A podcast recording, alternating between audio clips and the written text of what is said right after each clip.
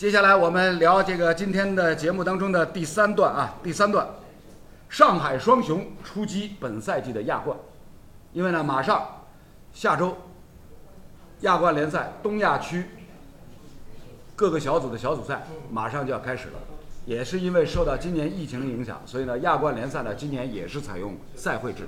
咱们上海的两支球队申花、上港，包括了另外两支这个中超联赛的球队广州恒大和北京国安，都要这个先后啊奔赴这个遥远的卡塔尔多哈啊，在这个当地封闭式的这个赛会制的比赛。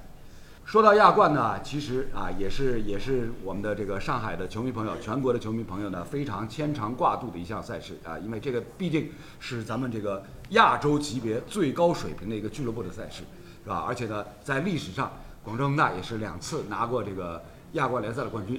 大家可以看那个中超联赛的这个过程当中，广州恒大穿的那个球衣胸前两颗星，嗯对吧？他他这两颗星其实就是代表了这个亚冠冠军。他那个联赛的八颗星呢，印到背后去。头巾后头，哎，呃，好像好像搿叫呃手臂包浪向也有。哎，头巾后头啊，对对对，头巾后头啊。所以呢，这个亚冠联赛呢，也是大家非常关心的，因为这个毕竟是代表了这个呃中国足球，代表了中超联赛在亚洲这个层面上最高水平的一个俱乐部的赛事。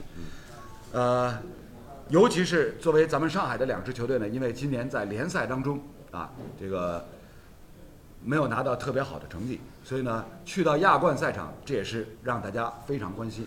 那么李艳先来分析一下，觉得就是今年上海这两支球队征战亚冠，呃，有没有有没有取得好成绩的希望？呃，实话实说，我觉得嗯困难要比，就是困难还是大，嗯，困难大的。呃，第一个呢，就是说，申花这边要看伤病恢复的情况，对，呃，包括其实，呃，金星玉伤了以后呢，其实来的新的外援嗯。情况一般，哎，两位两位哥伦比亚呃两位厄瓜多尔的厄瓜多尔的情他们况一般，俩不去，不去不去的话，那你这个本身伤病情况太严重。对啊，因为，呃，赛制上呢，或许对于我们中国的这个几支球队呢，还稍微熟悉一点，嗯因为我们已经打了赛对会制，对，所以怎么样，呃，进行比赛，包括体能恢复是怎么样去进行的，这个可能有过经历了以后，呃，会稍微好一点。但是，呃，申花这边我还是觉得伤病的情况要看恢复。但总体来说，这个赛季申花从联赛的表现上来说，它是完全拼得出去的一支球队，就是困难很多很多，从一开始就开始陆续陆续伤病，到最后大面积的这个伤病依然能够维稳。嗯，我觉得联赛任务完成了，那亚冠呢，我想拼出去的这样一个作风呢，依然还能够延续。对，但是呃，毕竟这个亚冠比赛对手的情况、对手的技术风格，包括实力上要稍微强一点，嗯，所以难度是肯定大的。对，就是另外一个呢，就是本赛季的亚冠联赛呢，因为整个的一个一个赛程的安排啊，是一拖再拖，所以到最后呢，变成这样一个赛会制的比赛的赛程超级紧密。对，基本上在在二十天，在三周的时间里面，要把六轮的小组比赛全都打完。就三天对啊，大家可以算一下，就基本上就是三天就打一场比赛，是吧？虽然说你是赛会制，不需要舟车劳顿，但是呢，对于目前比如说伤兵满营的这个上海申花来讲，在这么密集的赛程之下，教练组如何来排兵布阵，这个就变成非常大的一个难题。就是必须要做轮换的。哎，就是这个比赛，就是你可以预见，他不做轮换肯定是不行的。是，那这个就是说，呃，我觉得是难度大一点，因为本身你可用的人就不算多。嗯。那你在轮换起来了以后，呃，你可能人是能上去的，但是效果怎么样嗯，对，就很难讲。中国人老话“巧妇难为无米之炊”，是吧？啊，好在呢，目前咱们上海申花队呢，这个主教练崔康熙呢是拥有非常丰富的亚冠的比赛的经验。哎，他其实这个赛季，我们从联赛上来说，这么困难的局面下，他的技战术、人员的使用上来说，我还是觉得队员给力。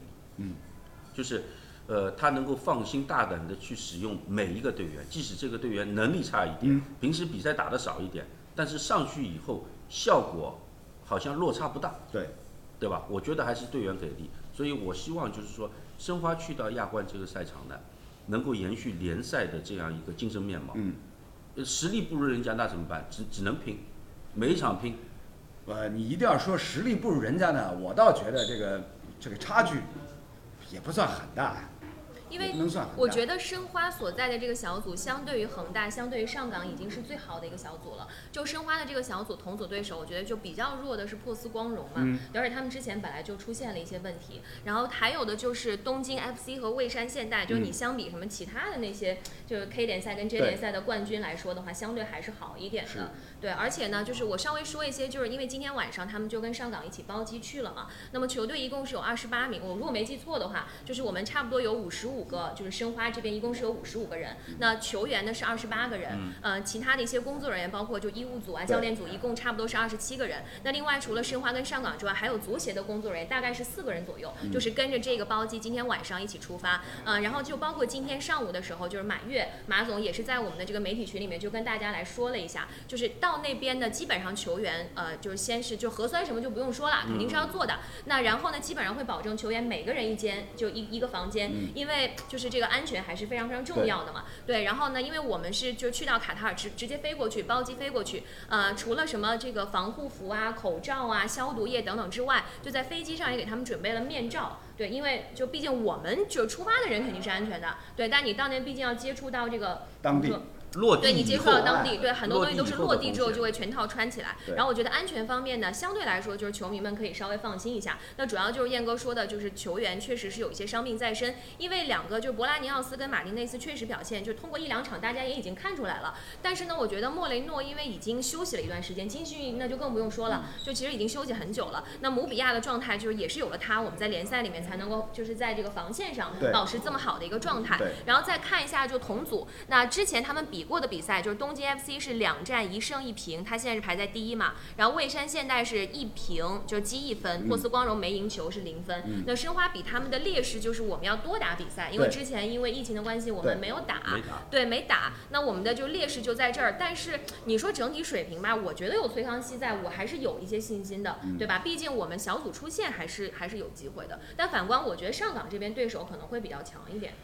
呃，这个呢，不管怎么样啊，这个不管对手为谁，嗯，那么任何一支球队出去打比赛呢，肯定是以我为主，对，肯定是以我为主。刚刚这个我们小姐姐瑶瑶给大家介绍了啊，这个球队在去的过程当中，这个路途上啊，安全是完全可以保证的，对这个请大家放心。关键呢，就是到了比赛当地之后，会遇到一些什么样的意想不到的情况。对对是吧？有球队内部的，也有这个外部环境当中，这些意想不到的情况呢，也是需要我们整个球队、教练组、管理层，包括球员都要做好各种的心理上的准备。嗯，哎，我想到了一点，就是今天上午看到一个同行小宋老师，他发了一条，就是说那个大家还记得在世界杯上韩国队那个门将那个美妆小哥哥，啊，他说他是阳性对，好像说他阳性的，啊，对他不就是那个那个那个魏魏山山现代的吗？对，那个叫叫赵什么来着？赵什么真？啊？对对，赵贤佑。对，就是他，就是他。对，好像今天看到说他那个结果啊，那是那那，嗯如果是这个利好消息的话，蔚山现在实力要打折了。那他们还能上，他们不得再多复检几次？然后，对，就今天看到的一个消息，刚好是就是蔚山现代的，呃，今年的亚冠联赛呢，能够打起来呢，也是很不容易啊。因为之前就是西亚区，西亚区呢，也就是关在这个卡塔尔多哈。当然，因为西亚区的球队呢离得比较近，是吧？所以人家人家那边早就打完了。前两周西亚区的冠军已经已经决出来了，所以呢，就现在就变成西亚区的冠军还要苦苦等待，要等待一个多月，等这个亚冠呃等东亚区这边冠军出来以后，最后再打一场总决赛。嗯，是吧？不过呢，无论如何，对于咱们这几支球队来讲呢，还是要做好充分的准备。尤其关键是什么？就是咱们国内的联赛刚刚结束，包括像这个广州恒大也好，上海上港也好，都要收拾心情，对，赶紧把之前国内联赛上所有一切的这个不愉快、灰心失望全都忘掉，翻篇儿，赶紧翻过去。对，要转移视线。啊，毕竟你是一项新的赛事，这个跟以前不一样。正常的年景当中，因为咱们国内联赛跟亚冠联赛穿插进行，是吧？穿插进行。那么穿插进行的过程当中，很多时候你需要做一定的选择，比如说亚冠的某一轮比赛特别关键，那我之前的这个联赛可能重心会稍稍调整一下。但是呢，今年情况不一样了，国内联赛结束了，全身心要投入到这个亚冠的赛场上。李艳作为球员时代参加这种亚洲级别的赛会制的比赛应该不少。亚洲级别赛会制，就东亚四强赛赛。东亚四强赛，包括像一些青年队的比赛。青年队亚洲杯那个时候是赛会制，对呃亚亚洲杯也是主客场。我们那个时候好像呃决赛是那个赛会制，嗯，决决赛赛会制，赛会制的比赛，呃，其实从球员角度出发的话，他五天一场比赛还可以，嗯，因为三天一场太密了。对，三天一场太密了，但是三天一场呢，对于所有去的队员，应该说心里面都有准备的，因为很清楚的要知道，就随时随地你有可能要上场。嗯，就你如果五天一场的话，替补队员和主力队员呢，相对比较分明的。替补队员有的时候呢，我们说开玩笑话，就是去旅游的，对吧？以前是去旅游的，这次也捋以不了了前还能开放的，还能出去逛逛什么。呃，这次呢，就是一个目的，你就要为球队做贡献。对，嗯我们是不是可以为了就是为了小组出线，就是就是稍微舍弃偶尔的那么一场比赛，因为我们就是要拿分嘛。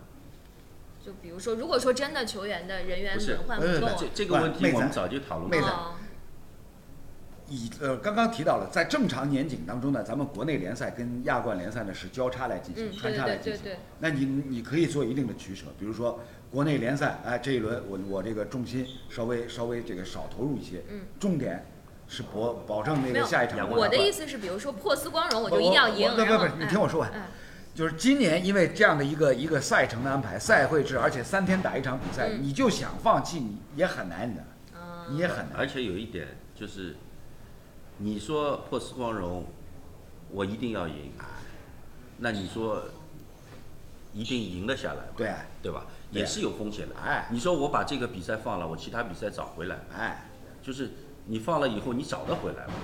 不是说你绝对实力呀、对，就我们就假设珀斯光荣相对实力弱一点，但是呢，不至于说弱到我能够手拿把钻，是嗯我一定稳赢对方，是吧？除非什么，像广州恒大那个小组，马来西亚那个队宣布退出了，是吧？那那那这个三分就是没踢，这三分我已经到手，嗯，是吧？但是大家都到手，对啊，对吧？对啊其实还是一样的。啊，但但是呢，无论如何，你小组当中突然少了一个队，你这个赛程方面赛程对要宽松赛程舒很多了服很多了。啊，这个这个就是就是什么，特殊情况之下出现的一些特殊的问题，所以呢，对于上海的这两支球队，无论申花也好，无论上海也好，还是要以我为主，就按照他正常的这样的一个一个节奏。但是呢，像刚刚李艳所提到的，三天一场比赛跟五天一场比赛，毕竟还是有巨大的一个差异。球员时时刻刻都要做好准备，无论你是主力还是替补。就是像这种比赛，五天一场，我们说你还能练，对，练当然不可能是量上的很大的这种练，还是有针对性的部署的这种练。因为你有针对性的部署，你还要看实际如果模拟的这个训练场上会发生什么。对，那我还能做针对性的一个部署。三天就是你打完比赛醒过来，稍微给你场地上活动一下，不是练了，就是说调整。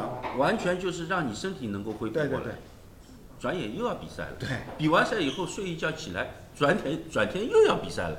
那这个就是说，它的缓冲，一方面技战术上的缓冲相对来说少一点，身体上的缓冲也少一点，还有一个就是思想上。嗯，你比如说比赛打得不顺，有的时候你有五天的间隔，那你能做一些思想上的调整。对，这个呢没有办法，你马上硬顶着也要上，对必须强迫着你自己去做出一个牺牲，这个蛮难的。哎，是，就很像那个，就是中超第一阶段刚进去的时候，然后听记者回来说，第一天结束之后，基本第二天就恢复一下，嗯然后后面开个会，那前一天就再过一天之后又要去适应场地啊什么，就基本上真的像燕哥说，没有什么可以好好对，这这就是呢，三天间隔跟五天间隔节奏是完全不一样。对对对，嗯，就是你中间你中间可能五天间隔的话，可能中间你专门有一天技战术的啊，可以技战术，就是大家哎在演练。就现在三天间隔，你也不用演练什么技战术，就以前五天呢，还还能有两天给你走走位啊，是吧？对对对，那适当的还能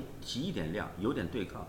这个三天你对抗，教练你都不敢对抗的，因为疲劳以后产生你一对抗，马上又伤病，嗯，对吧？而且这个亚冠的比赛，你说一伤病，马上你这个成绩下滑就马上很明显。那这个就就类似什么？嗯，瑶瑶，你你以前也跑过篮球，嗯，姚明曾经说过，他去到 NBA 跟着火箭队四处征战，最辛苦的、最劳心的什么？就是到处打客场，嗯，然后客场背靠背背，靠背，五天里面可能要打四个客场，嗯，赢球还好说，是吧？赢球大家哎心气儿都很高，输球呢怎么办？你明天要下一个客场，你赶紧得把今天这场输球给忘掉。对就那种时候，你的心理是很难调整的。对，根本来不及啊，我就没有办法想象。对啊，根根本来不及啊。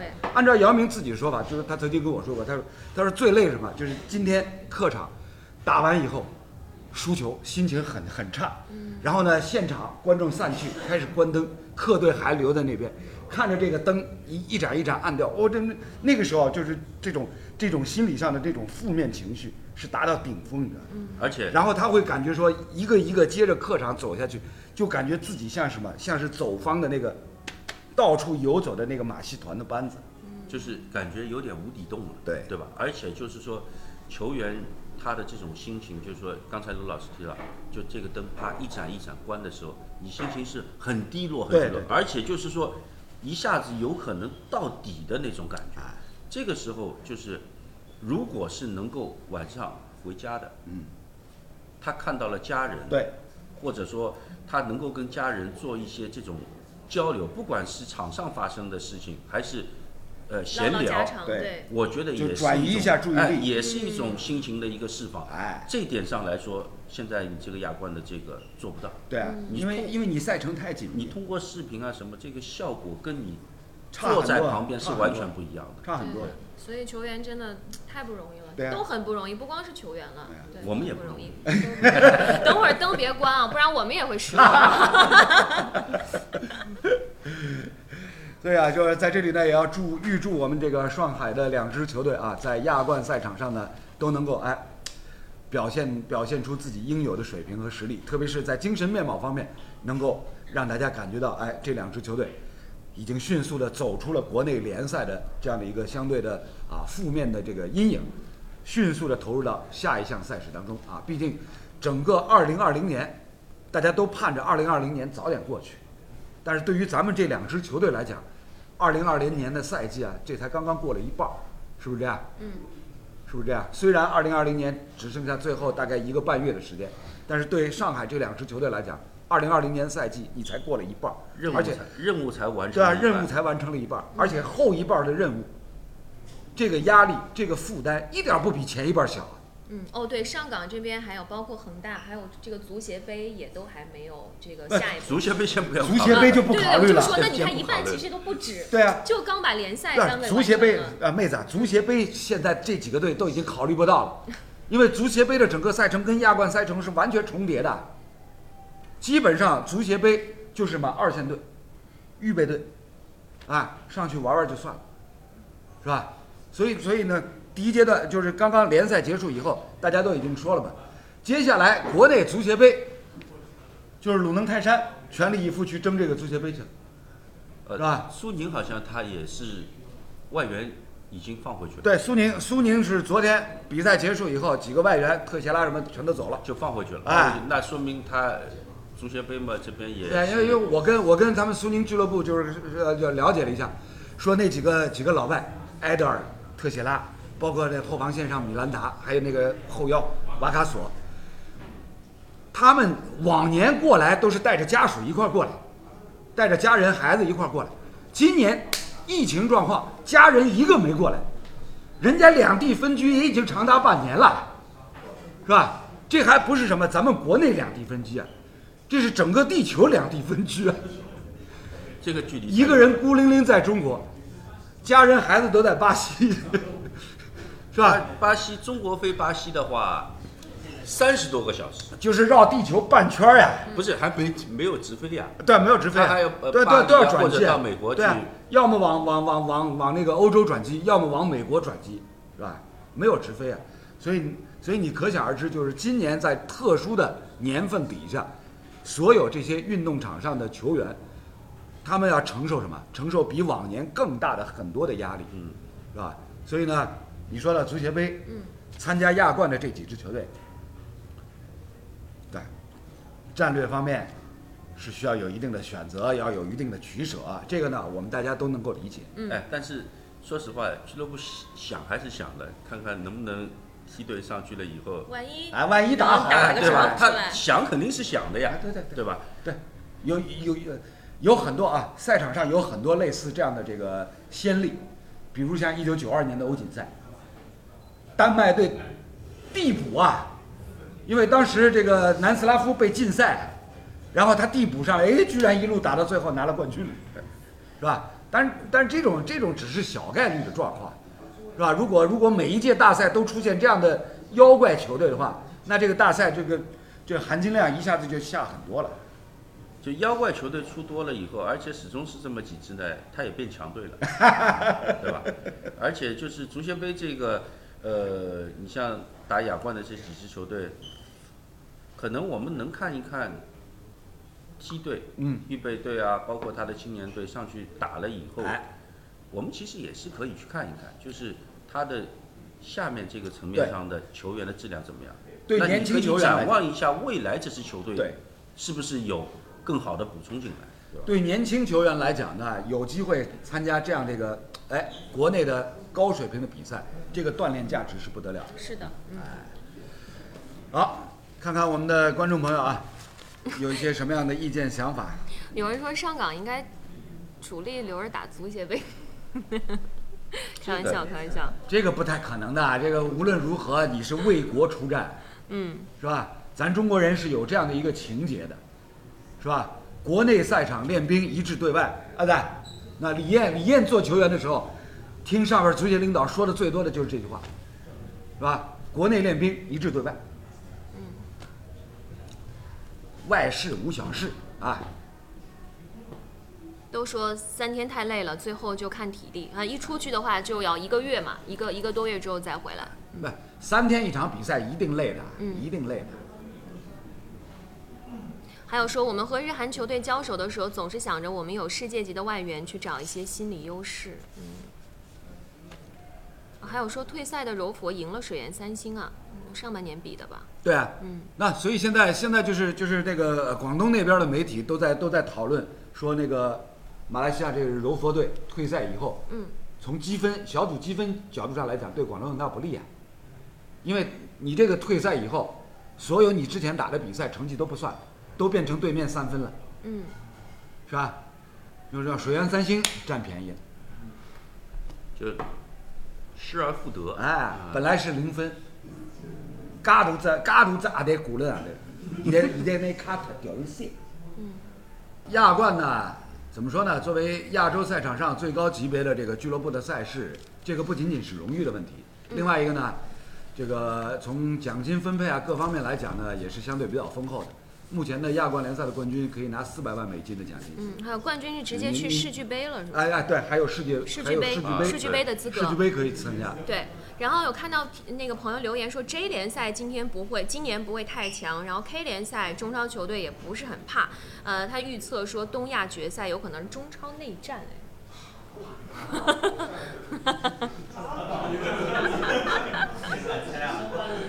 这个太乐观了吧？哎，这个这这个你是不是想多了？这是。他还是说的含蓄的。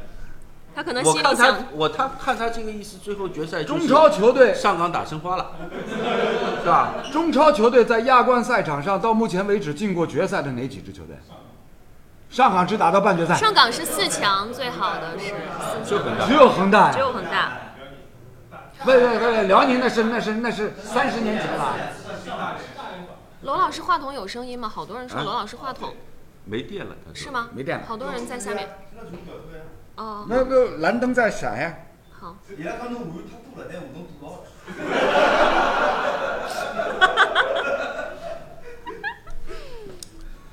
亚冠不好踢，咱们咱们中超球队在亚冠赛在亚冠赛场上惨案还少吗？哎，开句玩笑啊，因为不是去西亚踢了嘛，就是我估计飞机上呢，先让球员要适应一下什么呢？耳机里向啊，侪是就是到了，不，搿不叫礼敬对吧？啊这叫什么礼礼拜还是什么？不不不，那边也是空场呀。不是空场是空场呀，但是他的那个清真寺还会不不，那那你要看看那个开球时间的呀，开球时间是不是是不是正好到到人家这个做礼拜的时候？差不你你总是下无午把的滚晚，晚无上把的滚。呃，二零零一年，二零零一年，罗老师跟跟跟台里面几个兄弟一块儿跟着中国国家队去印度尼西亚，嗯，当时米卢带队，客场对印尼，然后呢，雅加达国家体育场，我们带着机器设备，因为我们就住在那个体育场对面的那个酒店里面，然后过条马路就进体育场，然后带着设备过去，正好是吃晚饭的时候，大概六点六点钟左右，然后哎进到体育场，要洗垮了体育场北门走进去，你像是清真寺。后来后来后来，伊拉伊拉伊拉那些那些教民就就登那边在那给做礼拜，举了礼拜像，那段悠那段那段音乐啊，悠扬的不得了，悠扬的不得了，是吧？这个这个要要看时间的。这个这个我其实我觉得啊，就是你还是要有一定的心理准备的。嗯，就是还是要适应一下，因为搿物事实际上对伐，有眼影响啊。哎呀我我有辰光到到西亚去踢对伐？哎，就是的。到了搿搿辰光，我搿声音哦，就一记头抖大了。哎呦，跟侬搿侬还好唻。侬真个到西亚去，什么阿联酋啊、卡塔尔、沙特去打比赛，人家现场有观众。我们我们球迷朋友看看转播一定看到过，人家从一开场一个电喇叭啊，对不对？啊啊啊啊啊！不带不带换人，不带喘气，上半场结束他们才休息，然后下半场开始又来了啊！搿搿是真的干扰，啊，这个才叫干扰，是吧？这个这个比比比比你们第十二人在那边什么什么狂呼呐喊，这个干扰大多了，人家不停的，闹了这体了把，啊对吧？这个这个这个以前以前刘越也跟我就就跟我说过，到西亚去打比赛，两点，两点困难，一什么？天热，天真的热，天真的热。我自己有过有过一次经历，呃，零七年零七年到到希腊雅典转欧冠决赛，转完以后，飞机回来，到那个阿联酋迪拜对吧？中转，半夜里两点半到的迪拜，居然有三十八度，这么鸟大概一个年有辰光干热、啊！干热、干热，球员会碰到一个什么情况呢？就是不是球员的嗓子会特别难受。啊，太干了。对，你呼吸啊，而且，呃，我们先说上海这两支球队啊，上海这个气候条件相对是湿的、潮湿的，潮湿的环境呢，你嗓子至少来说不会觉得很难受。